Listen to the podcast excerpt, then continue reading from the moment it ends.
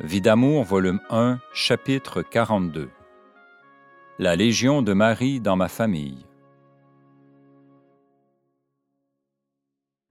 Comme mon mari n'a plus d'emploi, il s'organise pour vendre des patates frites. Il va à son travail un matin. La maison qui l'emploie lui remet 14 dollars et il doit remettre chaque soir le fruit de ses ventes. À une heure du matin, il revient en état d'ivresse. Son travail était terminé à 17 heures. Il compte les caisses vendues et l'argent. Eh bien, le profit de sa journée, plus les 14 dollars du matin, se sont envolés comme de la fumée. De plus, il manque 8 dollars qu'il faudrait remettre au propriétaire. Mon mari pleure. Je ne veux plus d'argent sur moi. Je dépense tout. Voilà où il en est rendu.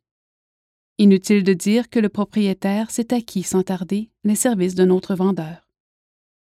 Je suis dans un état de très grande fatigue. Je chante au mariage, parfois Georges m'accompagne.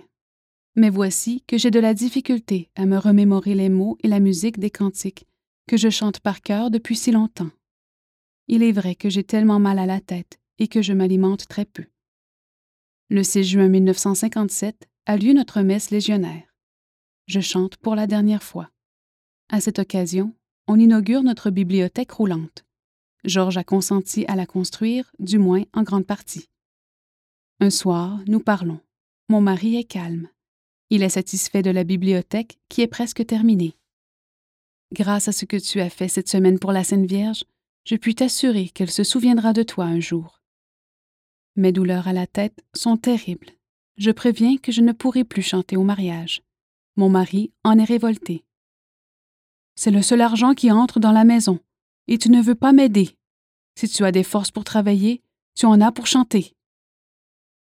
Dieu seul sait dans quelles conditions physiques je vis. Seuls les toniques me tiennent debout, et encore faut-il que ma volonté y collabore fortement. C'est la période électorale.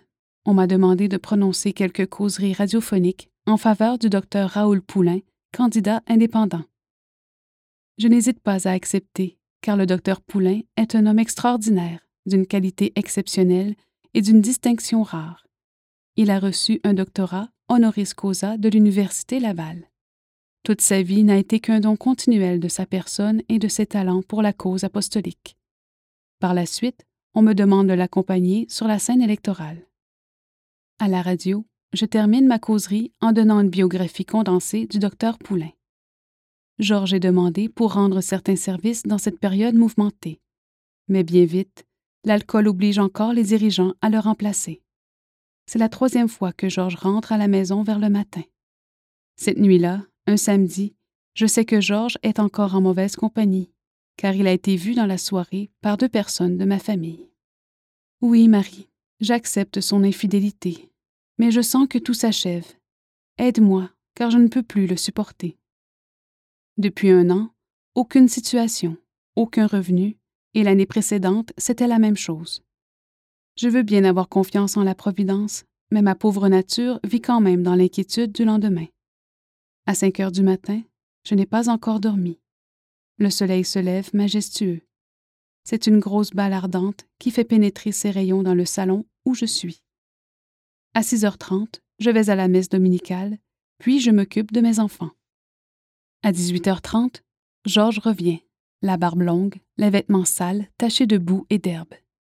Il me dégoûte, même si la charité me commande l'indulgence. Le soir, je suis à côté du docteur Poulain sur la scène politique. Demain, ce sera le vote. Après avoir parlé, je prends congé et reviens chez moi. Je n'ai pas dormi depuis samedi matin, alors que cette nuit-là ne m'a procuré que trois heures de sommeil. Le cœur me fait tellement mal. Des engourdissements et des douleurs sont ressentis dans le bras gauche jusqu'à l'auriculaire. J'étouffe. Jeanne d'Arc vient me rendre visite et Georges grogne. Dans la vie publique, on te nomme Marie-Paul Giguère-Clich, dit-il, et j'en ai assez. Tu as honte de porter mon nom et je m'en aperçois. C'est fini, tu vas te faire nommer Madame Georges Clich. Que de fois, il me reproche ce fait. Je ne trouve rien d'étrange à cela, puisque c'est le fait de tant d'autres. Et puis, ce n'est pas moi qui exige d'être nommé d'une façon ou d'une autre, mais personnellement, j'ai bien une raison qui motive cette appellation. Si je l'ai toujours gardée secrète, je puis la révéler maintenant avec toute l'acuité qu'elle comporte. Si je ne donne pas ton nom, lui dis-je, c'est qu'il y a trop de femmes et de filles de mauvaise vie qui peuvent le porter. Tellement surpris, il demeure bouche bée pour un moment. Puis, il continue ses accusations. Tu ne veux plus venir en automobile avec moi et les enfants pour faire des petites randonnées. Il reçoit encore sa réponse. J'ai honte de circuler dans les rues de la ville alors que tu dois plus de trois mille dollars ici et là et que tu ne peux même pas payer ton essence. Et si je ne me sers plus de ta voiture pour mes commissions, c'est que j'ai honte de figurer dans un bordel ambulant. Il sort rageusement en claquant la porte. À son retour, je lui dis Maintenant, organise-toi pour aller gagner ta vie ailleurs. Si tu n'y vas pas, c'est moi qui m'en irai. Le lendemain, ses parents lui donnent de l'argent afin qu'il puisse faire un voyage de repos chez sa sœur de la BTB. Du repos, pour un homme qui ne fait que se reposer. Comme il est habile pour mener son jeu. Il s'en va à notre grande satisfaction. Pendant ce temps, nous vivons avec l'argent provenant de ma famille. Mes mots sont atroces. Mes enfants m'aident. Va te reposer, maman. On va peler les pommes de terre. C'est une ruche bourdonnante d'activité. André, qui s'intéresse à la Légion, en parle à mes autres enfants. C'est lui qui remplit le rôle de gardien quand je vais aux réunions. Il fait la prière du soir, puis, avec Pierre et ses sœurs, il regarde leur revue illustrée de la vie des saints. De retour à 9 heures, je constate que les plus jeunes dorment et que les autres sont assis dans leur lit. Parfois ils lisent, parfois ils causent. En rentrant, un soir, j'entends Pierre, six ans, dire à son frère Moi, je donnerai ma vie pour la Sainte Vierge. Je pense que je vais faire un pape. Et toi, André? Je veux faire honneur à maman, dit André. Je ne sais pas encore. Je me donne au bon Dieu en tout cas.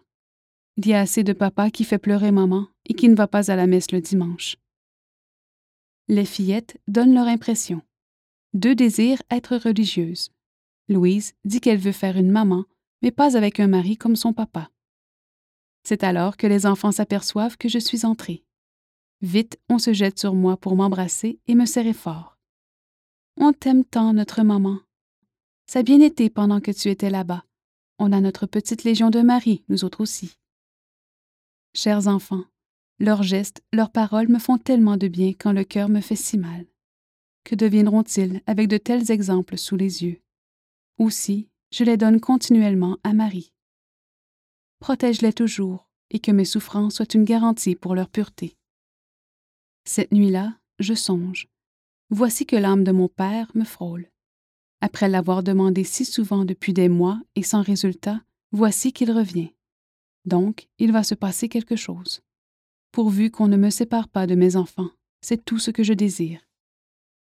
Je veux aller à Québec afin de me trouver du travail, mais je suis à bout de force. Malgré tout, je songe à gagner ma vie pour mes enfants. Il faudra trouver quelque chose.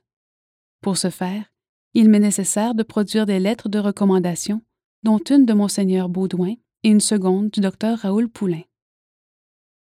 Presbytère de Saint-Georges, 16 juin 1957 acquis de droit? Le sous-signé curé de Saint-Georges déclare connaître personnellement Madame Georges Clich, mieux connue dans les milieux littéraires sous le pseudonyme de Marie-Josée. C'est une femme d'œuvre et capable en bien des genres, autant en élocution qu'en rédaction. De plus, elle est dans le besoin afin de subvenir à sa famille. Elle rendra de grands services à qui voudra mettre en valeur ses grands talents. Édouard Baudouin, curé de Saint-Georges. Saint-Martin-de-Beauce, 13 juin 1957.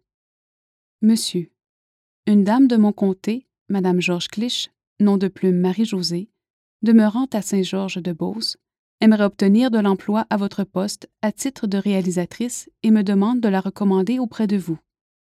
Je suis très heureux d'accorder cette recommandation puisque je connais très bien Madame Clich. Elle possède une éducation très poussée et une facilité d'élocution remarquable. J'ai personnellement constaté qu'elle est favorablement accueillie du public quand elle s'adresse à lui, soit à la radio ou directement au cours d'assemblées populaires. Sans être un expert en la matière, j'ai certaines connaissances sur le sujet et je n'hésite pas à affirmer qu'elle me semble être un sujet qui devrait très bien réussir dans le genre de travail qu'elle désire exécuter. Je vous remercie de la bonne attention que vous voudrez bien accorder à ma recommandation et vous prie de me croire. Votre bien dévoué, Raoul Poulain, député de Beauce.